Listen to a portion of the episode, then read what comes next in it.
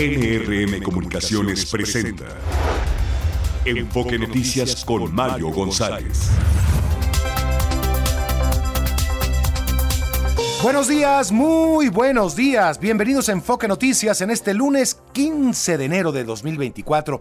Saludo al auditorio de toda la República Mexicana que nos sintoniza a través de la señal de NRM Comunicaciones y de todas nuestras plataformas digitales. Fabiola Reza, ¿cómo estás? Hola, ¿qué tal, Mario? Auditorio de Enfoque Noticias, muy buenos días. Feliz inicio de semana, 7 de la mañana en punto. Temperatura promedio en la Ciudad de México, 9 grados. Se espera una temperatura máxima para esta tarde de entre 25 hasta 27 grados. Sí, oye, un lunes de quincena, pero que, este, bueno, muchos, eh, muchas quincenas se adelantaron el, al, al viernes pasado. Sí, para muchas personas fue quincena desde el viernes. Desde el viernes el tema es que de por sí va a ser una quincena larguísima, eterna, como otra quincena eterna.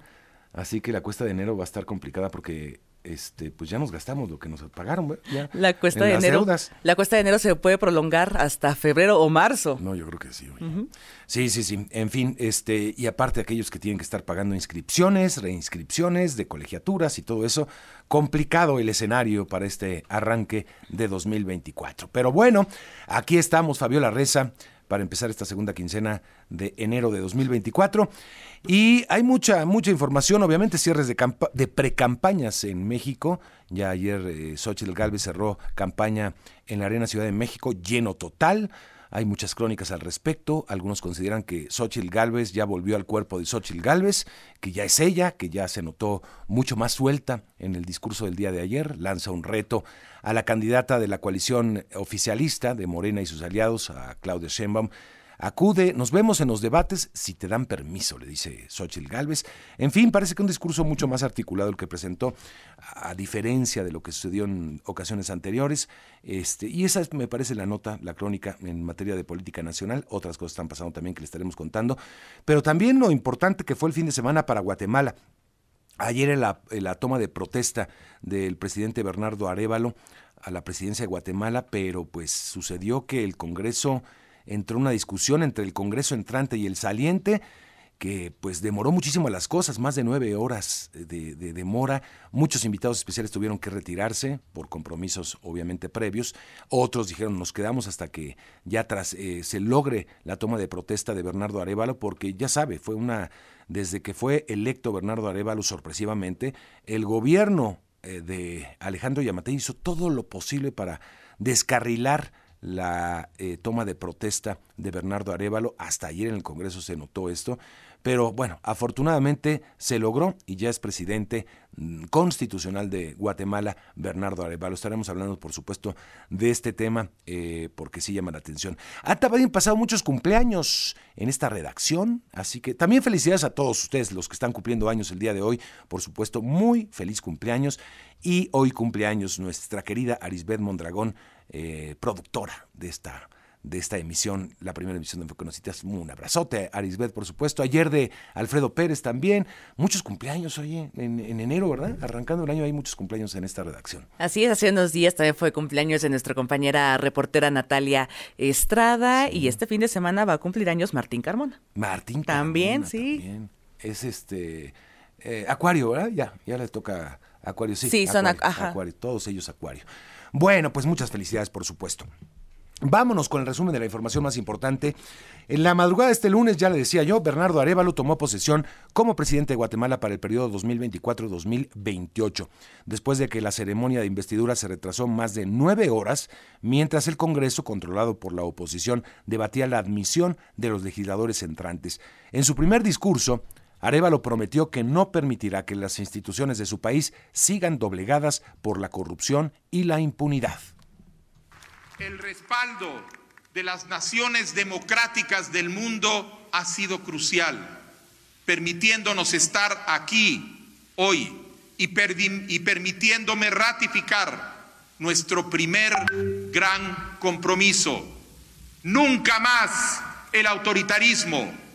Jamás permitiremos que la violencia sea empleada como medio para promover agendas políticas o preservar privilegios. No toleraremos la intolerancia y la arbitrariedad. No permitiremos que nuestras instituciones se dobleguen otra vez ante la corrupción y la impunidad. Fue difícil, ¿eh? Fue difícil. Eh, había algunos mandatarios de América Latina que pedían a todos los invitados llegar y que estén presentes, incluso una reinvitación al presidente López Obrador. Le había adelantado que no iba a estar, estuvo ahí la canciller Alicia Bárcena, porque estaban considerando que iba a haber un intento de golpe de Estado para no permitir que Bernardo Arevalo asuma la presidencia. Pues poco faltó, pero finalmente eh, pues sí se logró.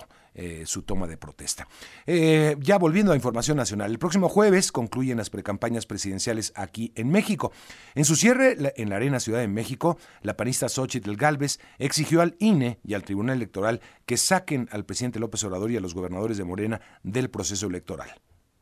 Quiero desde aquí decirle a las autoridades electorales y al pueblo de México, no puede haber voto libre con gobernantes que atacan, acosan e intimidan a la oposición. Exijo al INE y al Tribunal Electoral que saque al presidente y a los gobernadores de Morena de estas elecciones. México quiere elecciones justas y libres. Que se oiga claro, el voto no se toca. Bueno, y también lanzó esta invitación a Claudio Sheinbaum para verse en los debates si le dan permiso, dijo, si le dan permiso a Claudio Sheinbaum.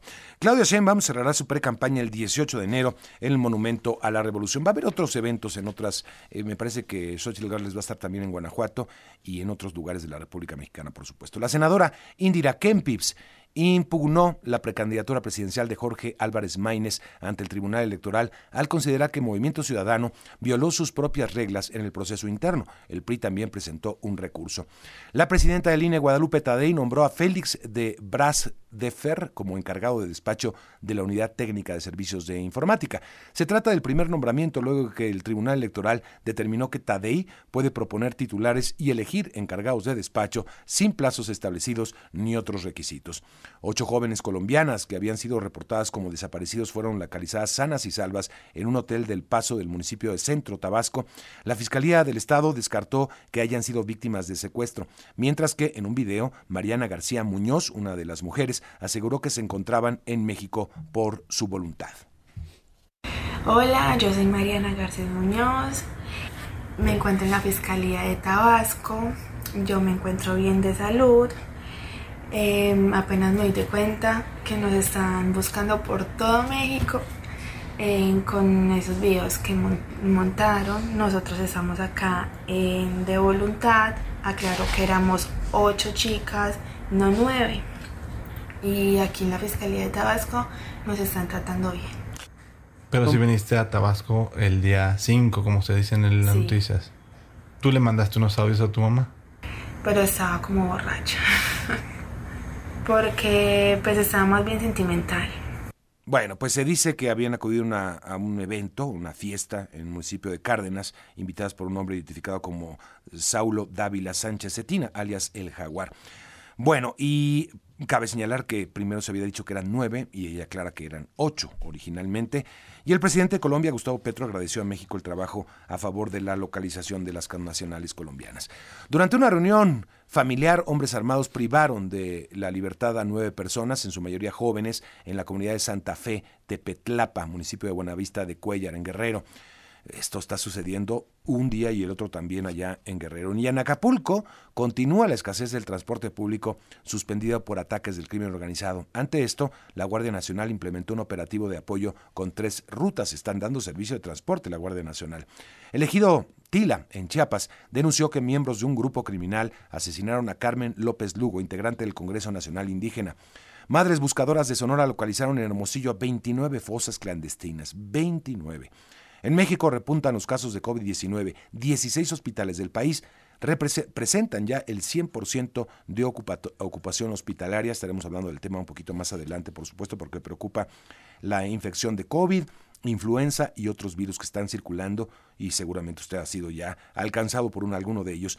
El sistema Kutsamala redujo 800 litros por segundo el abasto de agua en la Ciudad de México ante la falta de lluvias en la región. Esta reducción se sumó a la aplicada en noviembre pasado. La Profepa multó con 1.556.100 pesos al gobierno de, eh, de Chihuahua por incurrir en una conducta grave al poner en riesgo la vida e integridad de la jirafa Benito, que será trasladada a un parque de conservación de la vida silvestre, esto es en Puebla. En Ecuador fueron liberados los 169 funcionarios penitenciarios que permanecían retenidos en siete cárceles por reclusos. Las Fuerzas Armadas y la policía anunciaron que retomaron ya el control de las prisiones.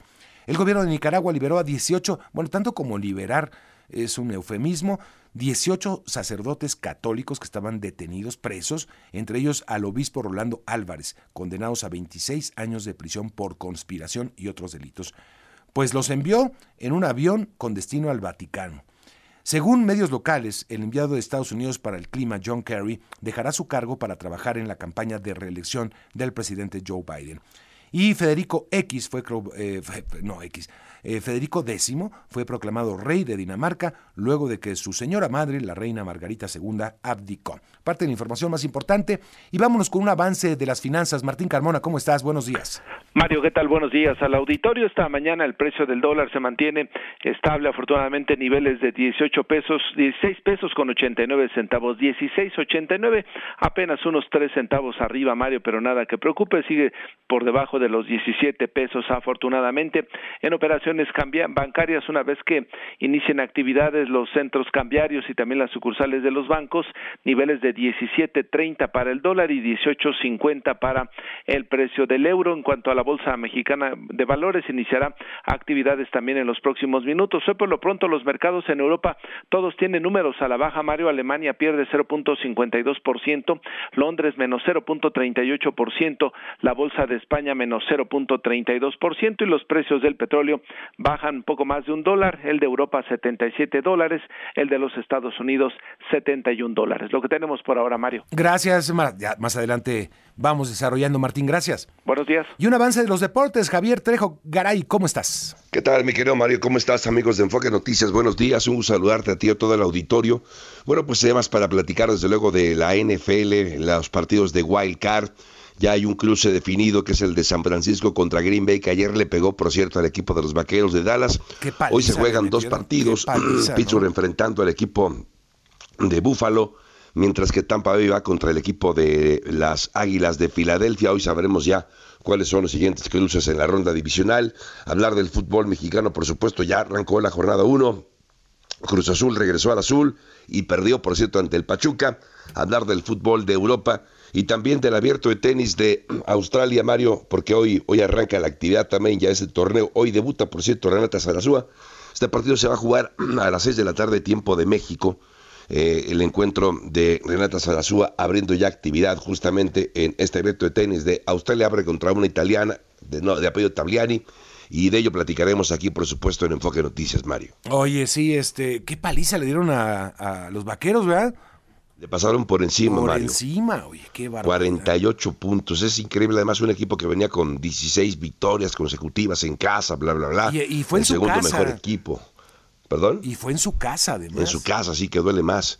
Duele más, sin duda. Y de hecho, aquí se abre la especulación, Mario, si seguirá o no.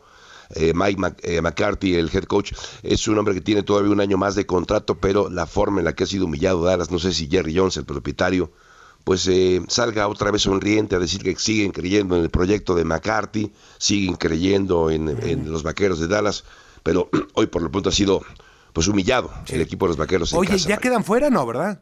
Ya, ya, ya están fuera. Ya para afuera, hombre. Mira, ya están fuera, sí, sí, sí. Ya están de vacaciones. Ya de vacaciones, ni hablar. Bueno, pues eh, más adelante seguiremos con el tema. Gracias, Javier. A ti, gracias, Mario. Buen que día. tengas buenos días. Y vámonos con las primeras planas, Fabiola Reza. El Universal, un desafío sacar la gasolina de dos bocas. Milenio, se triplicó gasto social con máximo beneficio para adultos mayores. La razón, fractura jaloneo por diputaciones y alcaldías a las dos grandes alianzas. Excelsior, oposición confía en su ventaja a nivel municipal. Reforma impacta a México éxodo cubano. Salen 500 mil de la isla. El economista Afores Recuperan Terrenos cerraron 2023 con plusvalías por 464 mil millones de pesos. El financiero advierte en riesgo de inflación persistente en 2024. Y la jornada, Bernardo Arevalo asume la presidencia tras fallido boicot. Son las portadas de este lunes, Mario. Oye, yo me voy con esta de el, país de España, que me pareció muy interesante porque también nos habla de un fenómeno que está pasando en nuestro país y muy preocupante, sobre todo en las grandes ciudades, en la capital mexicana, para no ir más lejos, donde las estadísticas por muerte de transporte asociadas a la motocicleta están aumentando dramáticamente. Ya nos adelantaban aquí autoridades del gobierno capitalino que son más muertos eh, por eh, conducir motocicleta y tener algún accidente que por atropellamiento, por ejemplo. El auge de las motos, dice esta nota, el auge de las motos, una tragedia silenciosa que mata más colombianos que la guerra, con casi con 15,5 muertos por cada 100.000 habitantes. Colombia tiene la peor tasa de siniestralidad vial entre los 35 países que mide la International Transport Forum. Episodios depresivos, ataques de pánico, nuevas fobias a la calle y a los motores estruendosos y a cientos de sueños tortuosos después eh, de pensar en la muerte. En su más reciente columna, con la que despidió el 2023, Ana Bejarano detalló que en Los Daniels, el episodio que fue arrollada por una moto hace casi un año, y bueno, son muchas las crónicas de... Bueno, a mí me ha tocado estar en Colombia y he visto la manera en que se maneja motocicleta, la cantidad de motocicletas que hay. Claro, es un una alternativa al transporte, como no hay desarrollo del transporte público, como hay mucha carencia en nuestras ciudades de América Latina, pues la gente opta por una motocicleta, que algunas son de muy fácil acceso. Hay muchos eh, establecimientos mercantiles que ponen a disposición de la pues de, los clientes motocicletas en, pagos chiquitos y todo esto, y están provocando un verdadero caos en la vialidad y sobre todo en las muertes asociadas al, pues este a este medio de transporte. Así que creo que pues hay que poner las barbas a remojar porque también estamos en una situación muy similar a lo que está pasando allá. Bueno, vámonos a la primera pausa. Son las 7 de la mañana con 16 minutos. Hoy se cumplen seis años de la muerte de la cantante irlandesa Dolores O'Riordan, vocalista de la banda de Cranberries. Vamos a recordarla, por supuesto. Enfoque Noticias con Mario González por Radio 1000 en el 1000 de AM y Stereo 100 100.1 de FM. Continuamos.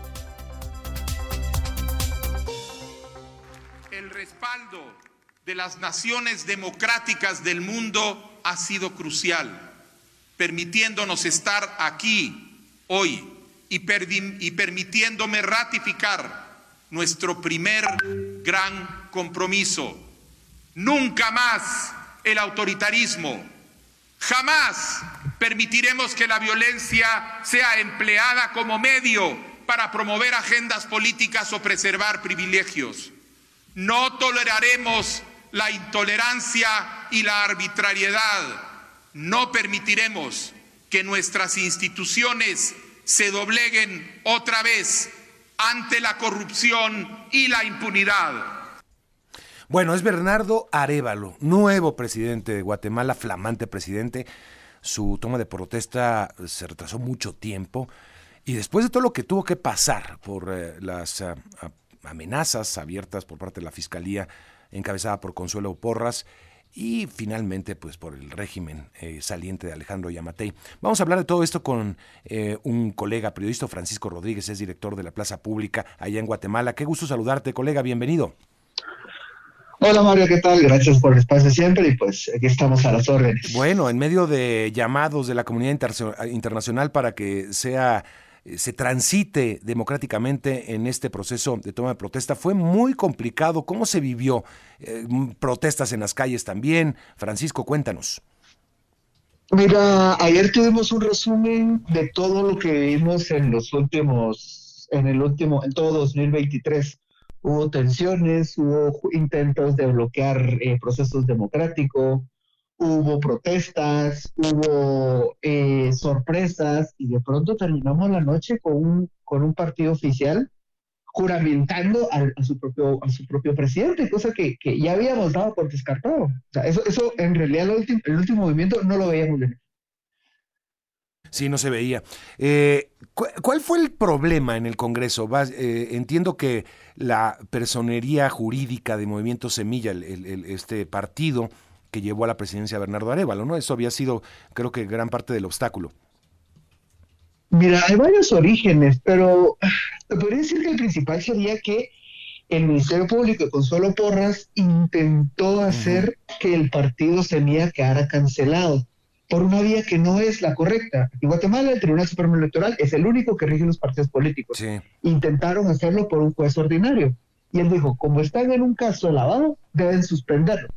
Si fuera una sociedad anónima, eso aplica porque es una medida que se, que se aplica para decir, evitar que se siga cometiendo el delito. Pero lo estaban tratando como crimen organizado, algo que era administrativo electoral y por tanto, y con presiones y amenazas, lograron que el registrador dijera, Semilla está suspendido.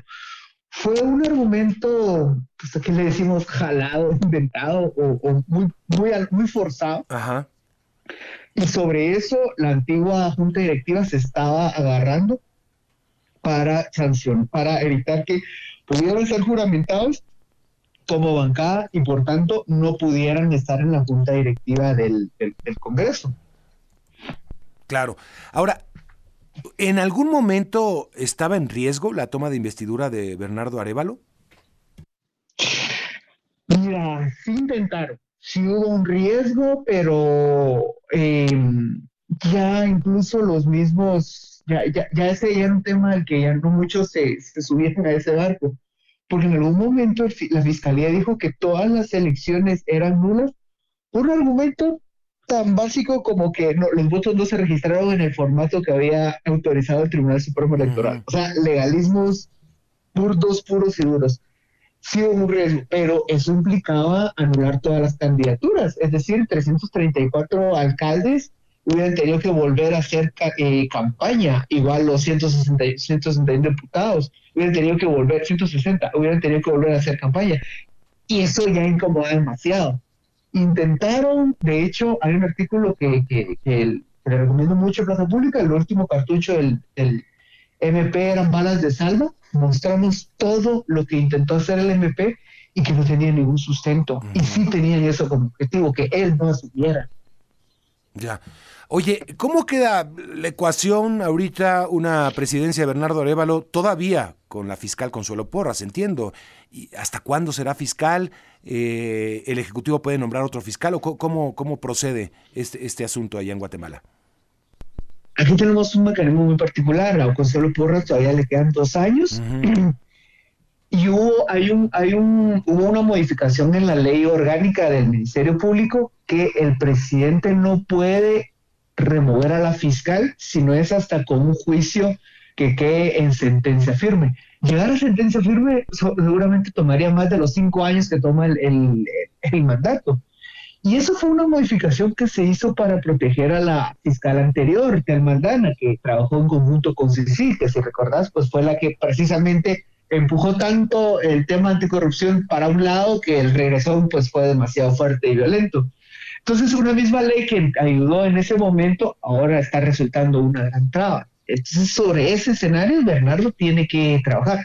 Pero una cosa sí te digo, el hecho de que Consuelo Porras en el Ministerio Público ya no tenga tanta poder, un tanto poder tan alineado, ya no la hace tan peligrosa. Ella nunca fue una, articuladora, ella fue una ejecutora. Y ella no puede ejecutar si no existen los otros poderes. Claro. Ahora, pero pues, sí, sí será un problema, ¿no? Eh, supongo, para Bernardo Arevalo tener esta pues esa oposición tan abierta en, la fiscalía. Seguramente va, a seguir metiendo eh, denuncias, amparos, allanamientos, pero son van a ser de este tipo de acciones que seguramente se van a caer en un juez ordinario, en una Corte Suprema de Justicia o en el peor de los casos, la Corte Constitucionalidad.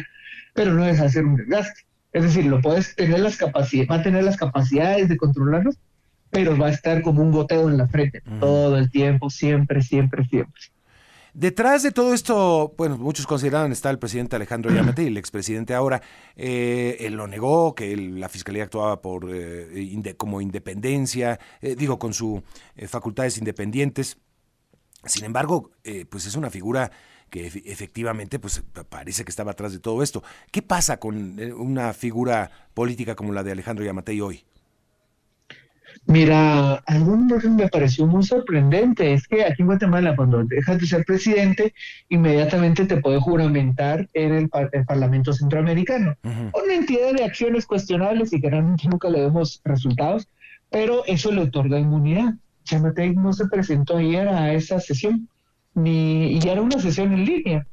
Entonces, eh, ahorita no sabemos qué va a pasar de él desconocemos si sigue en el país. De hecho, ayer fue la primera vez que un presidente no, no capturado eh, o al que no le dieron golpe de Estado entrega la banda presidencial. Ayer estuvo completamente ausente de todos los actos. Eh, solamente renunció por, por una carta, lo cual, pues, no significa que, de hecho, ya no sabemos siquiera si está en el país y no sabemos qué va a hacer. Y un asunto muy importante, eh, Miguel Martínez, que es pues, su pareja y la persona de más de confianza, eh, ya tiene sanciones muy severas de parte de Estados Unidos y hay anuncios de, de, investigaciones. Si él está involucrado, si Miguel Martínez está involucrado, seguramente va a estar Alejandro Yamete y sin inmunidad, eh, pronto podremos ver un caso destapado. Bueno, la fiscal incluso está considerada como actor corrupto por parte del Departamento de Estado de Estados Unidos, ¿no? Y también otros fiscales importantes eh, están en, en la lista negra, digamos, de las autoridades estadounidenses, Francisco. Mira, a mí el tema de la fiscal, a veces cuando, cuando tratábamos de entenderla, muchos me decían que ella actuaba por convicción propia y no tanto por motivaciones económicas. Probablemente, no, no estoy descartando y no estoy diciendo que es una persona eh, inmaculada y que solamente era ideológico. Pero su motivación no era tan económica como si la era la de Yamate y la de Miguel Martínez. Entonces, si alguien tiene ese gran caso, es eh, son, son, ellos dos. Consuelo Porras en estos dos años puede trabajar específicamente para protegerlos, pero preguntémonos, ¿qué gana ella protegiéndolos? No sé, probablemente nada, probablemente incluso los use como ficha de cambio. Eso es algo que vamos a ver porque este país sorprende cada día. Ya. Bueno, pues estaremos muy pendientes de ver cómo transcurren estos primeros días de Bernardo Arevalo como nuevo presidente de Guatemala, pero bueno, finalmente qué bueno, digo, se pudo concluir este proceso democrático muy enturbiado. El, proceso de elección fue, eh, las elecciones muy, muy complicadas también, Francisco, por pues la actuación también, no, no, no solamente fue eso, fue contra otros actores políticos, otros candidatos que también fueron truncadas sus aspiraciones por supuestas acciones legales eh, que no llegaron a, convencer. Entonces, eh, pues sí, fue enturbiado todo el proceso electoral desafortunadamente por acciones judiciales, Francisco. Claro, mira, llegamos aquí a un proceso que, en, un proceso en el que todas las instituciones están capturadas, el Tribunal Supremo Electoral, la Contraloría, que es el auditor del Estado, la Corte Constitucional, todas y cada una, excepto una, el voto ciudadano. El día de las elecciones es la el único momento que no puede controlar el Estado, lo controlan todos los ciudadanos y ciudadanas que salen eh, como fiscales de mesa, están eh, ciudadanos, luego fiscales de cada partido. Eso es un sistema muy, muy, muy complicado hacer un, fraude. Eh, hay un blindaje, fue lo único que no lograron eh, controlar. Y a Semilla no la descartaron porque nunca la vieron como una amenaza real. O sorpresa, saca un 15% de votos y eso lo posiciona en segundo lugar. Y ahí empieza la revolución. O sea, fue el voto ciudadano y luego un mes entero de paro nacional sin ese paro nacional eh, provocado y liderado por las autoridades indígenas, sin ese paro nacional, este plan de retroceso avanza muy bien. O sea, hay mucho mérito en la ciudadanía. Claro, por supuesto, por supuesto, así hay que verlo también. Pues te agradezco mucho, Francisco. Un gustazo, Mario, y seguimos en contacto. Gracias, Francisco Rodríguez es director de la Plaza Pública allá en Guatemala, con nuevo presidente en este país tan cercano a nosotros, más allá, digo, obviamente, de la cercanía eh, física, eh, compartimos una gran frontera con Guatemala, pues hay un eh, entendimiento cultural incluso con este país hermano. 7.33, continuamos.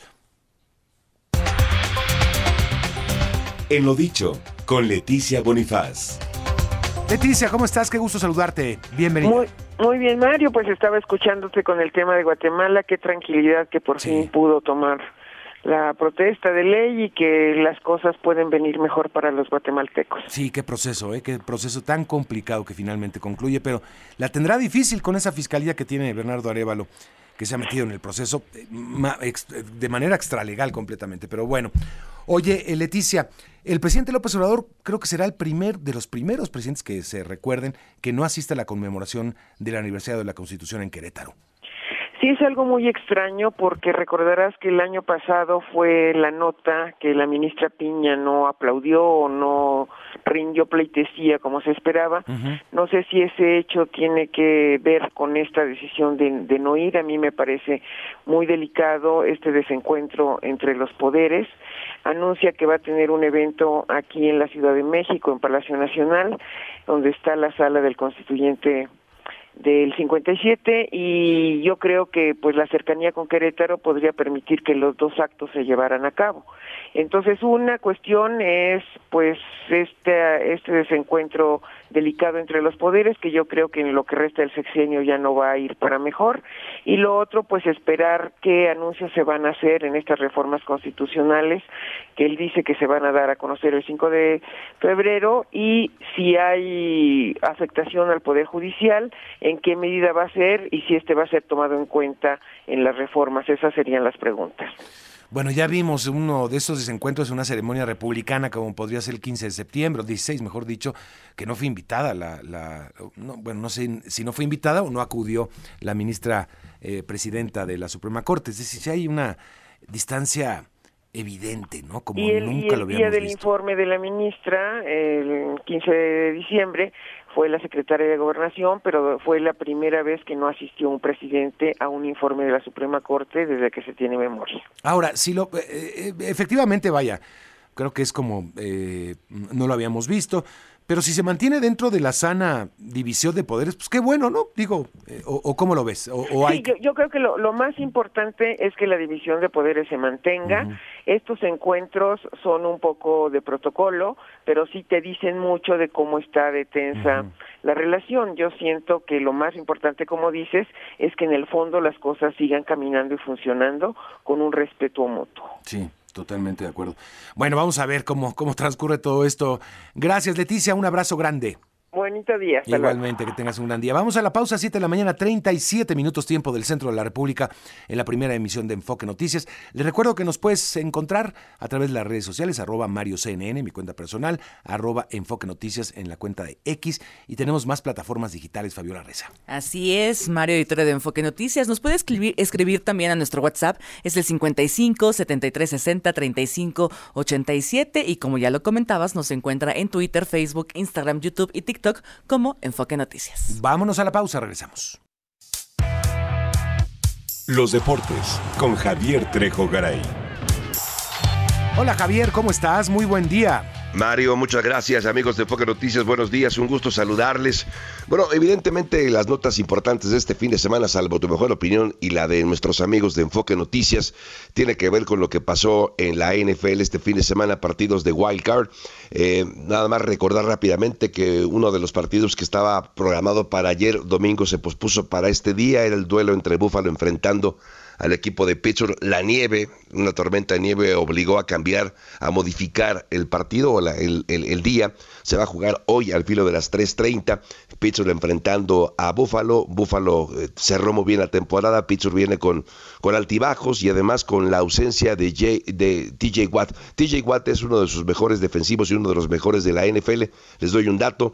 Desde que llegó a la NFL, TJ Watt de, en el 2017 solamente se ha perdido 11 partidos, es decir, no, no ha jugado 11 partidos por lesión. De esos 11 partidos en los que no ha estado TJ Watt, el equipo de Pittsburgh solamente ha podido ganar uno, uno de 11 partidos eh, cuando no está TJ Watt es lo que tiene Pittsburgh y hoy no va a jugar TJ Watt, así que los pronósticos van en contra de Pittsburgh esta tarde. También hoy Tampa Bay enfrenta al equipo de los Bucaneros de Tampa Bay. Tampa Bay cerró como campeón divisional y Filadelfia, que es el actual campeón de la Conferencia Nacional, tendrá una prueba. Parecería que no tan complicada, ¿eh? no me extrañaría que Filadelfia acabara llevándose la victoria y enfrentar a Detroit, que ayer ganó, por cierto, en la noche el equipo de los Carneros de Los Ángeles. Por cierto, ya que hablamos de los partidos de hoy, estos los pueden seguir en línea. ¿En dónde? En la aplicación de caliente.mx. Si ya la tienen, los felicito, enhorabuena. Es una magnífica oportunidad para vivir el deporte de una manera diferente y seguir paso a paso los resultados de los partidos que más nos interesen. Y además, por bajar la aplicación de caliente.mx reciben mil pesos para una primera apuesta. Puedes seguir el, fútbol americano, el básquetbol de la NBA, Liga MX y más en caliente.mx. Solamente comentar, Mario, eh, lo que decíamos un poco más temprano de los vaqueros de Dallas. Le han pasado por encima ayer los empacadores de Green Bay uno de los mejores equipos, de los más populares en México, sin duda, los Vaqueros de Dallas. 48 puntos les anotaron como visitantes. Y además ante una de las mejores defensivas, Mario. Más afición creo que tiene en México los, los Cowboys que en Estados Unidos, ¿eh? Sí, así de, así de grande es la afición mexicana y pues obviamente está muy decepcionada esa afición por lo que pasó. Había sido una gran campaña. Sí, terminaron como número dos de la conferencia nacional, ganadores de la división este de la conferencia. Eh, y lamentablemente pues se van por la puerta de atrás. Aquí la especulación, te lo comentaba un poco más temprano, es seguirá o no Mike McCarthy. Le queda un año de contrato como head coach, pero una derrota como esta duele mucho, no sé qué vaya a pasar, porque no puedes llegar, te quedas en la orilla. Llevas tres años quedándote en la orilla. Y no sé si Jerry Jones, el propietario, acabe tomando una determinación, aunque es un tipo que no, no es muy arrebatado tengo la impresión que se va a serenar, lo va a pensar dos veces y va a tomar una decisión más tarde en esta misma semana, si continúa o no Mike McCarthy. Eh, también destacar lo del equipo de Houston que avanza a la siguiente ronda con un coreback novato sensación como es CJ Stroud. También, por supuesto, lo de Kansas City que avanza a una siguiente ronda, aunque la siguiente ronda para el equipo de los jefes de Kansas City podría ser más complicada porque acaba, podría acabar entonces jugando como visitante en una siguiente etapa. Sería el primer partido que jugaría Patrick Mahomes en postemporada como visitante. Eso es importante comentarlo. Podría visitar a Búfalo si es que Búfalo el día de hoy gana. En fin, Mario, y solamente comentarte que hoy, al filo de las seis de la tarde, tiempo de la eh, República Mexicana, empieza la actividad para la mexicana Renata Salazú en el abierto de tenis de Australia. Eh, jugará contra una italiana, Mariana Tabracini, es la italiana que va a enfrentar la mexicana Renata Sarazúa, número 98 del mundo. Eh, será la presentación, el debut de Renata Sarazúa en este abierto de tenis de Australia. Esto y más lo comentamos, seguiremos comentándolo aquí en Enfoque Noticias. Pues suerte a la mexicana, suerte, mucha suerte. Gracias, Javier. Más adelante desarrollamos más Seguro información, por supuesto. Gracias a Javier Tejogaray. Vámonos a la pausa, son ya las 7 de la mañana, 43 minutos. Vamos a hablar, cuando regresemos, de lo que está pasando al interior de Movimiento Ciudadano. Hay impugnaciones a eh, pues la eh, ya la presidenta a la, candidatura o precandidatura presidencial de Álvarez Maínez eh, y estaremos hablando de eso en un momentito más.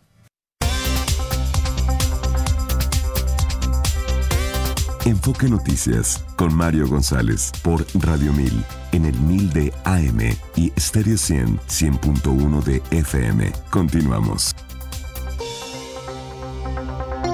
7 de la mañana con 47 minutos, la senadora de Movimiento Ciudadano, Indira Kempis, impugnó la precandidatura de Jorge Álvarez Menis a la presidencia de la República, algo que ya había anunciado, eh, incluso con la candidatura, precandidatura del el entonces, eh, eh, bueno, precandidato por unas horas, me refiero a Samuel García, y vamos a conversar con ella, con la senadora de la República. Indira, gracias por estar con nosotros, senadora, bienvenida. Hola, buenos días. Bueno, pues ya está ante las autoridades correspondientes esta denuncia y pues lo conversamos ya en, días pasados. Eh, está usted impugnando, senadora, el proceso, el procedimiento de selección de la candidatura. Simplemente a dedazo es lo que usted eh, sostiene. Sí, estoy haciendo una defensa por la democracia, como les insisto a todas las personas. Lo de menos es lo que pueda pasar conmigo, pero lo importante es lo que está pasando con el país. No es posible que un partido político que usted sostiene con sus impuestos esté violando sus propias reglas de convocatoria, en la cual dice perfectamente que no pueden hacer otro proceso u otra designación a menos que terminen este proceso con todas las impugnaciones incluidas. Y bueno, pues la mía sigue sin resolverse, entonces están violando sus propias reglas. ¿Qué dicen los estatutos del Movimiento Ciudadano para la selección del precandidato? ¿Por qué se habría incumplido? He, conversado con muchos eh, miembros del Movimiento Ciudadano y han dicho que pues, se cumplió con todo. Hubo una consulta y, y, se llegó a la conclusión de que era la mejor, el mejor perfil. Pues en la convocatoria no dice eso. Y hay que saber leer las letras chiquitas. Entonces, más bien están jugando a hacer política y engañarlos a ustedes de algo que ellos mismos promovieron al interior y que están violando. Y además con lujo de cinismo, porque si te das cuenta el destape ni siquiera se hace en una asamblea como normalmente se acostumbra el movimiento ciudadano a tomar esas decisiones eh, supuestamente colegiadas, pero bueno, al menos dar la percepción de que hay unanimidad y de que hay un consenso. Y no, se hizo con dos personas, cervezas y papitas. Ya, fue la decisión de una persona, del dueño de la franquicia, digamos, Dante Delgado. No precisamente. Mira, Dante, Dante al final pues tiene una responsabilidad que no ha asumido, que es pues no fallarle a México. Él insiste en que su generación le falló a México, pero tal parece que quiere arrastrar al país a esos errores. Pero más allá de eso, más bien parece que el que da el dinero para la campaña, que es Samuel García, es el que decide fue Samuel García, entonces el que tomó la decisión de que sea Jorge Álvarez Maínez el precandidato. Díganme de otra manera cómo explican que no se haya hecho con las formas de Dante Delgado. Dante Delgado es un hombre de la política, sabe hacer política y no se hubiera permitido que en una pues candidatura tan importante pues no al menos no se respetaran las formas, ya si no respetan sus reglas, eh, engañan a la gente y demás, bueno, eso es asunto de los políticos que también mienten, pero al menos se hubieran respetado las formas y en este caso no fue así y no fue así porque pues precisamente Samuel García eh, hizo este pues este anuncio unilateral sin ni siquiera tomar en cuenta las bases como lo hacen los lidercitos o los jefecitos digo yo porque ni a líderes llegan de cualquier otra instancia pública llamada partido político. Y lo mismo había sucedido con la designación de Samuel García, que finalmente no fue. Sí, sí, de hecho, pero bueno, al menos ahí sacaron el, diccionario del viejo PRI, ¿no? cargada, mm. este, una simulación mucho más sofisticada, por decirlo así, para que ustedes piensen que efectivamente hay un consenso y que todo el mundo está de acuerdo, aunque no lo esté. Pero hoy mismo, si te das cuenta, la militancia pues no es tan audible respecto a respaldar la candidatura de Maines, el mismo gobernador de Jalisco, Enrique Alfaro, que ha sido un líder de este proyecto político. Eh, ha salido a, a, manifestar su desacuerdo. Entonces, pues no, no todo el mundo piensa como piensan dos, tres personas, no. ¿Qué debería pasar con la denuncia que ha puesto usted, senadora? El tribunal se tiene que apegar a derecho, es el debido proceso. Yo he defendido a las instituciones y las leyes que protegen al Poder Judicial porque hoy les necesitamos más que nunca del lado de las y los mexicanos si sacamos a los partidos y sacamos a los políticos de la ecuación y lo vemos con la objetividad, digo, esto ha sido consultado con diferentes abogados, abogadas, no crean que es una ocurrencia, pues tendrían que estarse apegando a derecho. Eh, ¿Su intención es que se reponga el proceso, Indira? Tenemos tres objetivos, que se reponga el proceso, obviamente es uno de ellos, una reparación integral del daño, porque han hecho campañas de desprestigio en mi contra, mm. y una disculpa pública. Creo que es lo menos que se merece una persona a la que han violado sus derechos, como es mi caso. Bien. Bueno, pues estaremos pendientes. ¿Hay algún plazo que tiene el tribunal para pues tomar alguna decisión sobre esta impugnación? No, el tribunal trabaja 365 días, 24/7. Obviamente, entre más temprano haga uno estas impugnaciones, pues es más sencillo que tengamos resultados a tiempo, pero en definitiva, pues el tribunal tendrá sus plazos, aunque esto ha pasado como de urgente resolución, porque recuerden que ya estamos a terminar el ciclo de precampañas, entonces ni al tribunal le conviene que esto se vaya a la elección porque podría causar pues problemas. A ver, le voy a plantear el escenario más eh, eh, que veo más cercano, y es que el tribunal va a decir, eh, pues no nos podemos meter en la vida interna de los, los, partidos políticos, y si bien pudo haber alguna deficiencia, pues eso debió haberse resuelto por medio de la Asamblea o por medio del Consejo Político Nacional del partido. Y de hecho, este, eso ya lo dijo, ¿eh? Eso ya, eso, eso ya Eso ya lo dijo. Es, eh, nosotros, de hecho, tenemos esa respuesta de, digamos, la primera parte. Por eso, precisamente, eh, tuve que hacer un, digamos, juicio interno en donde presenté mis alegatos, los presenté tanto en una audiencia como eh, por escrito en el partido político para agotar las instancias al interior del partido. Entonces, eso ya lo dijo el tribunal.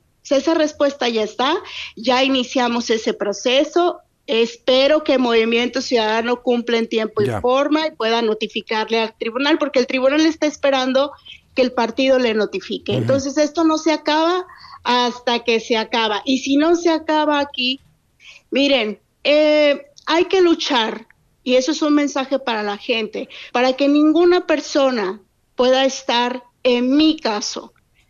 Para eso hay que luchar y para eso hay que agotar todas las instancias del país o internacionales. Si no, si se mantiene el tribunal en esa en esa postura, eh, ¿se irá del partido, Indira?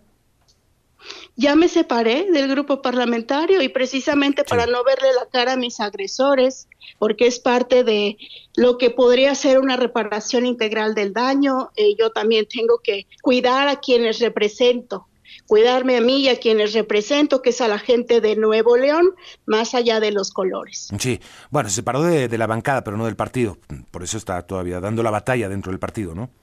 no soy militante de ningún partido político. Mm, ya. Y entonces. Entonces es más grave todavía. la, violación es más grave todavía. Mm, bueno. Este, pues estaremos pendientes. Le agradezco mucho, Indira, por conversar nuevamente con el auditorio. Muchísimas gracias a ti por el espacio. Buenos días. Gracias a Indira Kempis, senadora de la República por Movimiento Ciudadano, hasta ahora, aunque ya no está, dicen, la bancada de Movimiento Ciudadano. Vámonos con otra información que tiene que ver con el asunto de las precampañas. Xochitl Galvez, ya le decíamos, cerró su precampaña con críticas al aspirante presidencial de Morena, Claudia Sheinbaum, y al presidente López Obrador. Gerardo Cedillo, ¿cómo estás, Gerardo? Hola Mario, ¿cómo te va? Buen día a ti al auditorio. Efectivamente, este domingo Xochitl Galvez cerró su precampaña en la Arena Ciudad de México ante más de 20 mil personas, un cierre lleno de música, arengas, críticas al presidente López Obrador y a su contrincante Claudia Sheinbaum. La precandidata opositora se mostró frontal y a la ofensiva con esa voz crítica hacia el mal gobierno que la catapultó en principio. De entrada, Xochitl exigió al INE que el presidente y los gobernadores de Morena no metan las manos en las elecciones. Vamos a echar lo que dijo Xochitl. Quiero desde aquí decirle a las autoridades electorales y al pueblo de México, no puede haber voto libre con gobernantes que atacan, acosan e intimidan a la oposición. Exijo al INE y al Tribunal Electoral que saque al presidente y a los gobernadores de Morena de estas elecciones una sola cosa. Luchemos con valor para enfrentar lo que viene. Una elección injusta y dispareja, con todo el poder, con todo el dinero del Estado en nuestra contra. Ellos tendrán millones, pero nosotros tenemos millones de corazones. Tengan la certeza.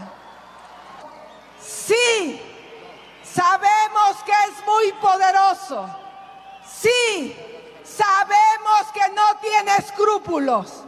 Sí, sabemos que está dispuesto a todo. Pero ¿sabe qué, señor presidente? No le tengo miedo. Pues la banderada del PAN, PRI y PRD advirtió que durante este gobierno se está perdiendo el respeto a la vida, la verdad y la libertad en el país, pues hay amenazas en contra de la oposición y las empresas. La aspirante de Fuerza y Corazón por México alertó que la administración del presidente López Obrador pretende quitarle las pensiones a los mexicanos. Con este gobierno se está perdiendo el valor de la libertad. Ya avisaron que van por las pensiones, dijo Xochitl Gálvez, y bueno, pues desde luego dijo que no permitirán y lucharán por eso. Acusó que este gobierno ya es responsable de la muerte de más de un millón de mexicanos, un millón de muertos en cinco años, ochocientos mil de la pandemia, 175 mil de la violencia y el crimen y desafortunadamente ya casi 200 mil muertos por la destrucción del sistema de salud y el desabasto de medicamentos. con un carajo, dijo ya un millón de muertos, ¿cómo pueden ofrecer continuidad? Continuidad es impunidad, inmunidad, mediocridad e inseguridad. Y bueno, pues dijo que México es uno de los países que está peor que en la guerra. En el evento que estuvo amenizado de inicio por la Sonora Dinamita, llegó a la Arena Ciudad de México pidiendo a sus simpatizantes estar preparados para dar la batalla en la elección del próximo 2 de junio y fue recibida al grito de presidenta. Presidenta Xochitl Gálvez mandó un mensaje a la precandidata oficialista. Si le dan permiso, dijo, nos vemos en, el en los debates. También pidió a las universidades, empresarios y otros sectores que despierten, que no ayuden a afilar la guillotina que después será usada en su contra y, eh, bueno, pues, pidió el apoyo para que eh, respalden eh, su liderazgo. Aseguró también que va a ampliar la red del metro en la Ciudad de México y construirá un nuevo aeropuerto implementará energías limpias. Dijo que, eh, pues desde luego, eh, ellos son unos tarugos, se les cayó el metro, pero aseguró que ya se van por corruptos y por ineptos. Y bueno, insistió en las opiniones de que desde luego pues ha estado insistiendo de que eh, pues hay que sacar al gobierno ya y que se vayan. El reporte que le tengo, Mario, pues un día muy interesante. Sí, sí, sin duda. Muchas críticas, ¿no? También, este, bueno, esta guerra mediática en redes sociales que se está llevando a cabo, este, al teleprompter, que si llevó teleprompter, que si no, que si lo leyó, que si ahora sí no se le cayó, por eh, un encuentro pasado, una, una eh, un meeting pasado donde eh, tuvo fallas el teleprompter y entonces tuvo, pues, prácticamente se, se le borró todo, no, no, no pudo continuar casi casi con el, con la presentación, pero ahora se le brindó hasta con pantallas para que no lo pueda leer.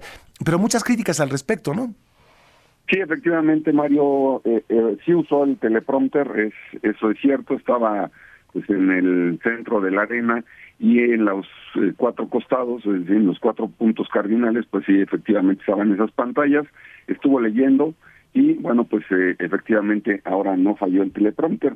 Yo que recuerde, Mario, pues ha estado eh, básicamente eh, improvisando de manera generalizada en los eventos, pero bueno, pues en este caso creo que meritaba así dar una buena lectura y pues hacer un mensaje pues mucho más concreto. Así que creo que por eso pues valía la pena sí usar este este instrumento. Muy bien, bueno, pues gracias Gerardo. Que tengas muy buen día. Sí, un gran debate en las redes sociales que si usaba el teleprompter, que si no, que se le iba un papelito o, que si se le iba a borrar y qué iba a pasar. En fin, por ahí fue el debate en redes sociales. Pero en su gira por Hidalgo, de cara al cierre de la precampaña, Claudia Sheinbaum recibió reclamos de militantes también. Verónica Jiménez, cuéntanos.